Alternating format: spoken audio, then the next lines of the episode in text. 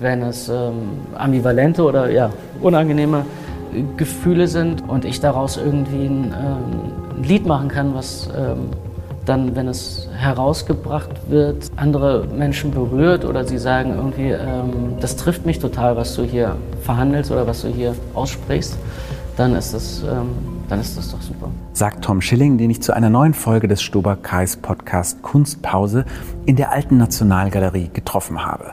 Und wie immer in der Kunstpause sprechen wir am Anfang über ein Werk der Sammlung der Nationalgalerie, in diesem Fall über das Gemälde Landhaus von Hilversum von 1901 des Malers Max Liebermann. Denn zu Max Liebermann hat Tom Schilling eine ganz persönliche Beziehung. Ich bin ins Gymnasium gekommen und ähm, im Kunstunterricht haben wir halt gezeichnet und ich glaube, meine Kunstlehrerin hatte das Gefühl, dass ich ähm, ein zeichnerisches Talent habe und hat mich da äh, bestärkt, äh, dem nachzugehen und ähm, mir empfohlen, so zu ähm, Volkshochschulkursen zu gehen.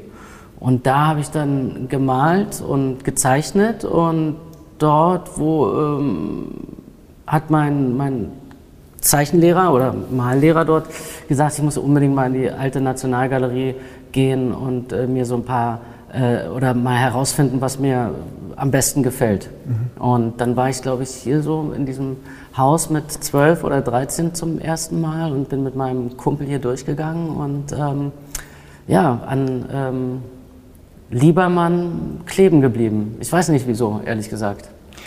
Ähm, erstmal waren es so diese, ähm, die Porträts, die fand ich irgendwie, den Strich von ihm fand ich halt einfach irgendwie so lässig, diese, ja, die, ähm, die, äh, die Vermischung von konkret und, ähm, und, und ähm, so flüchtig. Ne? Mhm. Also das fand ich irgendwie ziemlich cool.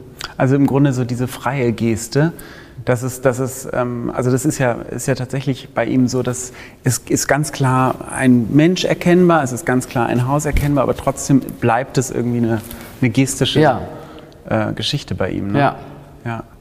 Die, äh, die, die Atmosphäre, die er irgendwie schafft von, von Räumen, wie würdest du beschreiben? Ist es, ist es für dich ein atmosphärischer Maler? Ich glaube, es geht vor allem, also was mich bei ihm so fasziniert eigentlich wie bei den meisten oder bei vielen Malern, die mich interessieren, ist halt, dass, dass ähm, wie er halt Licht ne, setzt. So. Also es ist immer eine ganz, ganz klare äh, Tages- und Lichtstimmung und ähm, das schafft ja die Atmosphäre vor allem. Also ähm, es ist ja nicht so ein Maler, der so irgendwie so einen, seinen eigenen Gefühlszustand irgendwie uns äh, präsentieren möchte, sondern einfach abbildet. Ne? Mhm. So, äh, und diesen, diesen Moment, diese, diese, diese, diese Stimmung, die, er, die Lichtstimmung, die es tatsächlich gab in diesem Moment. Ne? Das ist hier bei der Arbeit ja auch äh, ganz sprechend, irgendwie dieses Landhaus in Hilversum, so heißt es. Was würdest du sagen, ist das ein Vormittag, ein Nachmittag, ein früher Morgen? Schwer zu sagen. Hm.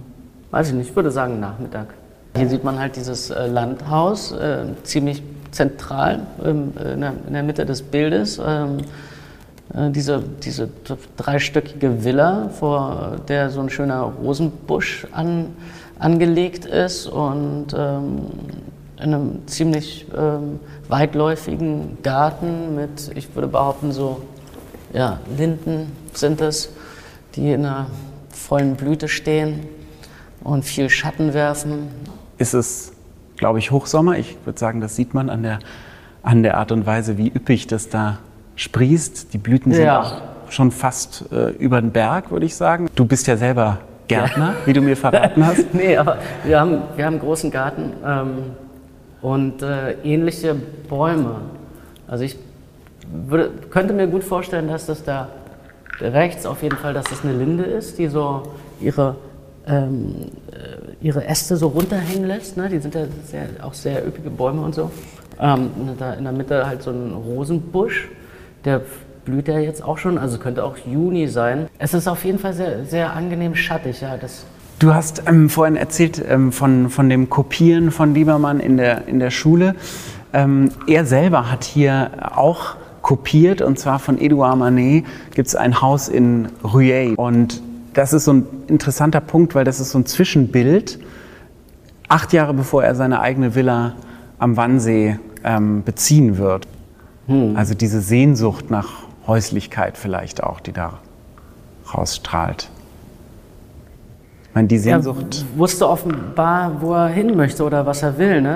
Was, was man so rein interpretieren könnte oder sagen könnte, dass er auf jeden Fall diesen Sehnsuchtsort hat, hatte und den sich erfüllt hat und sich dann auch ein bisschen so an dem abgearbeitet hat. Das ist fast ein bisschen wie so eine Weltflucht, ne? wie, wie so ein Eskapismus. Warum glaubst du, dass, dass Menschen diese Sehnsucht nach einem Haus im Grünen haben? Das ist ja doch ein fast äh, sozusagen, das, was hier abgebildet ist, ist ja so ein, so ein Archetyp eigentlich ja. bürgerlicher Sehnsucht. Es ist gar nicht bürgerlich, glaube ich. Ich glaube, dass jeder eine, ab einem gewissen Alter irgendwann, also wir,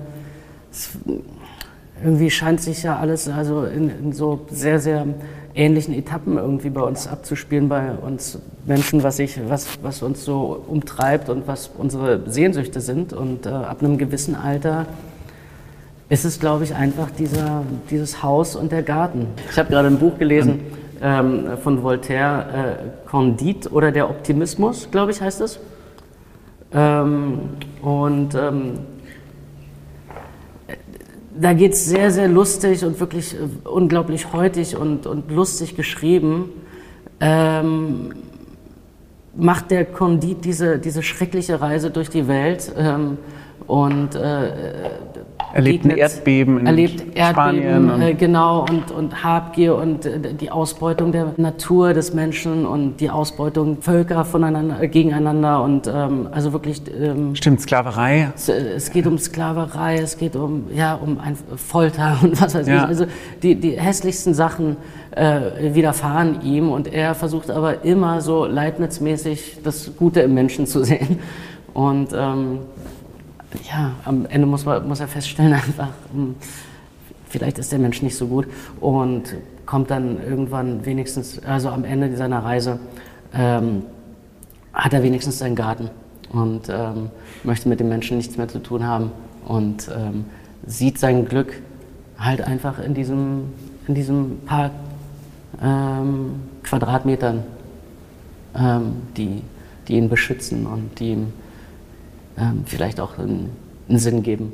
Du hast vorhin erzählt, du hast äh, als, äh, als Kind, als Schüler viel gemalt, viel gezeichnet. Wo ist dieses Talent hingegangen? Gibt es das noch für dich selbst? Machst du noch, bist du noch gestalterisch, schöpferisch an nee, Zeichenblock nee. und Leinwand unterwegs? Nee, gar nicht. Äh, vielleicht kommt das irgendwann wieder. Im Garten? Vielleicht mit diesem Garten, ja, tatsächlich. Wobei jetzt zum Beispiel bei dem, bei dem letzten äh, Album von dir ja Kunst oder der künstlerische Zugang eine totale Rolle gespielt hat in der Gestaltung. Also ich glaube, Kunst und Malerei spielt für dich irgendwie eine, eine, große Rolle im Leben, oder? Nach wie vor. Ja, ich bin halt irgendwie. Ähm ich meine, wenn man eine Platte macht, dann ist sie ja nur, äh, das ist ja letztlich Popmusik. Ähm, und Pop ist ja immer auch Hülle und ähm, dann hat, hat, man da halt diese große Möglichkeit, auch damit noch was zu erzählen und ähm, die, äh, die Möglichkeit lasse ich natürlich ungern verstreichen und ähm, deswegen haben wir für das Album eine tolle Künstlerin gefunden, die so Collagenkunst macht. Nathalie Huth heißt sie. Und ja, das war, das war einfach ein großes Glück, dass wir uns rein zufällig über Instagram gefunden haben und dann festgestellt hat, dass es eine total äh, eine super Entsprechung, eine künstlerische Entsprechung für die Musik ist, die ich mhm. äh, mache und die Themen, die ich verhandle. Man, man findet zueinander, mhm. also wenn, wenn man über die gleichen Sachen spricht. Das, ähm, das Album hat ja eine große Melancholie, eine große Tiefe auch. Du bist jetzt vorhin, als wir hier hochgegangen sind, bei Franz von Stuck hängen geblieben. Ja. Ähm, hätte ja auch ein gutes Cover sein können für das Album, oder? Ja. Bei der Sünde unten. Ja, ja, also, ja. Was, äh, was ist es, Tom, was dich in, diesen, in dieser Düsternis irgendwie anzieht, aber auch ja, fasziniert, so, so gefährlich es vielleicht auch manchmal sein mag? Ich habe gar keine andere Wahl. Ich, ähm, ich, kann, ich kann nicht auswählen zwischen, äh, äh in welche Richtung ich gehen möchte, sondern ich gehe nur, wenn ich das Gefühl habe, dass ich irgendwo hingehen muss und dann folge ich dem Weg, der irgendwie so vorgegeben ist. Und ähm, die Platte ist so geworden, weil ich mich, ja, weil das mein, mein Gefühlszustand zu der Zeit war. Und ähm, dann ja, ich den einfach, ähm, ich einfach so das machen wollte, überhaupt ähm, immer das machen möchte, was ähm, aus mir herauskommt. Also so ganz ähm, ehrlich und unverstellt. Wie, wie, wie schreibst du überhaupt? Wie, wie hat man sich das vorzustellen? Ja, äh, ähm, manchmal setze ich mich hin und zwinge mich dazu zu, zu schreiben. Also nicht alles fliegt einem so zu und äh, das, man ist nicht ständig inspiriert, sondern muss sich auch manchmal dazu ähm, zwingen.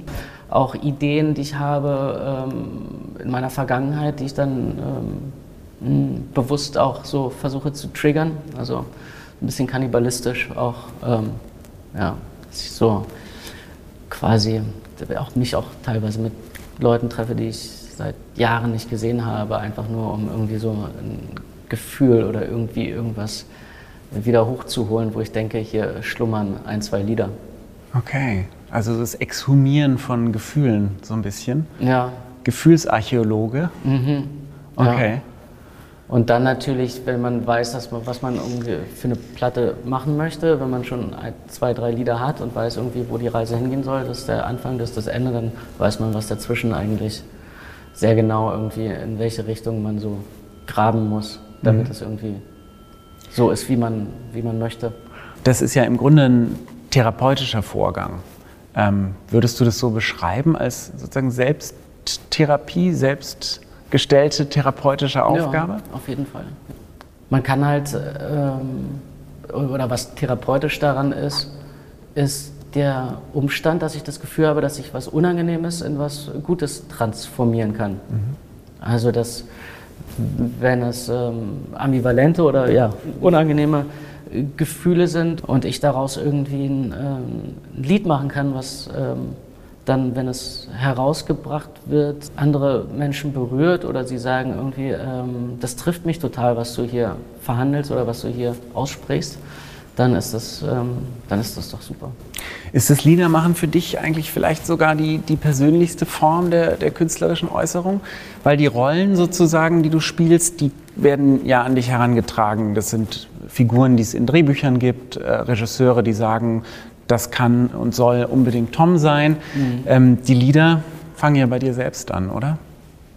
Ja, auf jeden Fall. Ähm, deswegen, ja, deswegen ähm, fällt mir das Spielen manchmal auch so schwer, weil ich äh, gemerkt habe, dass ich eigentlich meist auch was von mir selber erzählen möchte.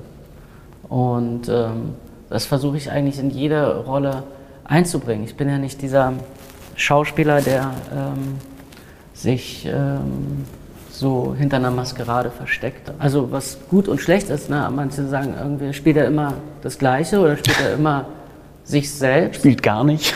Und oder auch schon gesagt. Nicht. Ja, spielt gar nicht. Ähm, ist aber ganz oft auch ein großes, großes Kompliment. Ja. Ne? Ja. Weil gar nicht zu spielen, ist eigentlich das Schwerste, finde ich.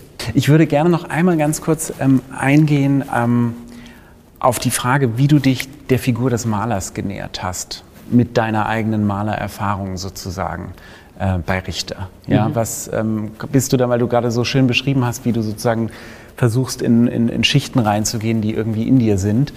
Ähm, konntest du da auf diese Jugendmalererfahrung eingehen? Hat dir das was ja, gebracht? Ja? ja, klar. Das Schwierige ist eher das, ähm, das, das Reinfinden. Also wenn ich zum Beispiel diesen Richterfilm gemacht habe oder Werk ohne Autor, der sich an, an, an Richter anlehnt, dann, dann, dann muss ich das lernen, wie das, die Sachen hergestellt sind. Also mhm. da muss ich den, den Trick können. Ich möchte nicht das ähm, äh, einfach nur behaupten, sondern ich möchte, möchte verstehen und, und mir selbst glauben, dass ich das kann. Insofern muss ich dann wahnsinnig viel malen. Und das war das Tollste überhaupt, diese Vorbereitung mit... Ähm, Andreas Schön äh, zu machen. Andreas Schön ist, ähm, hat in den 80er Jahren ähm, die Kerzen für Richter gemalt. Mhm. Ja, also Richter hat dann eine Kerze gemalt ja, und er hat die anderen gemalt. Ja.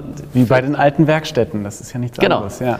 Beziehungsweise, oder, oder Richter hat auch manchmal einfach nur Fotos gemacht und die, die, die, die Farbtemperatur, die Lichtstimmung, die, die, äh, ja, also den Strich irgendwie bestimmt und dann haben die darüber geredet und dann hat er das gemalt. Und das heißt, ähm, äh, dort konnte ich halt sozusagen ähm, von demjenigen lernen, der es tatsächlich mhm. auch gemacht hat. Und dann haben wir halt parallel gemalt und es war super. Dass es eben auch wieder dass nicht ich gespielt weiß, ist. Wie es genau, wie es, wie Sondern es dass geht. es- Ja. gelebt ist, ja. Ja. Du hast dich auf so viele Rollen schon vorbereitet, die in unterschiedlichen Zeiten spielen. Ist da manchmal die Kunst ein Schlüssel für dich? Also, dass du dir die Kunst der Zeit anschaust, um dich einem, einem Lebensgefühl zu nähern? Nee, ehrlich gesagt nicht. Also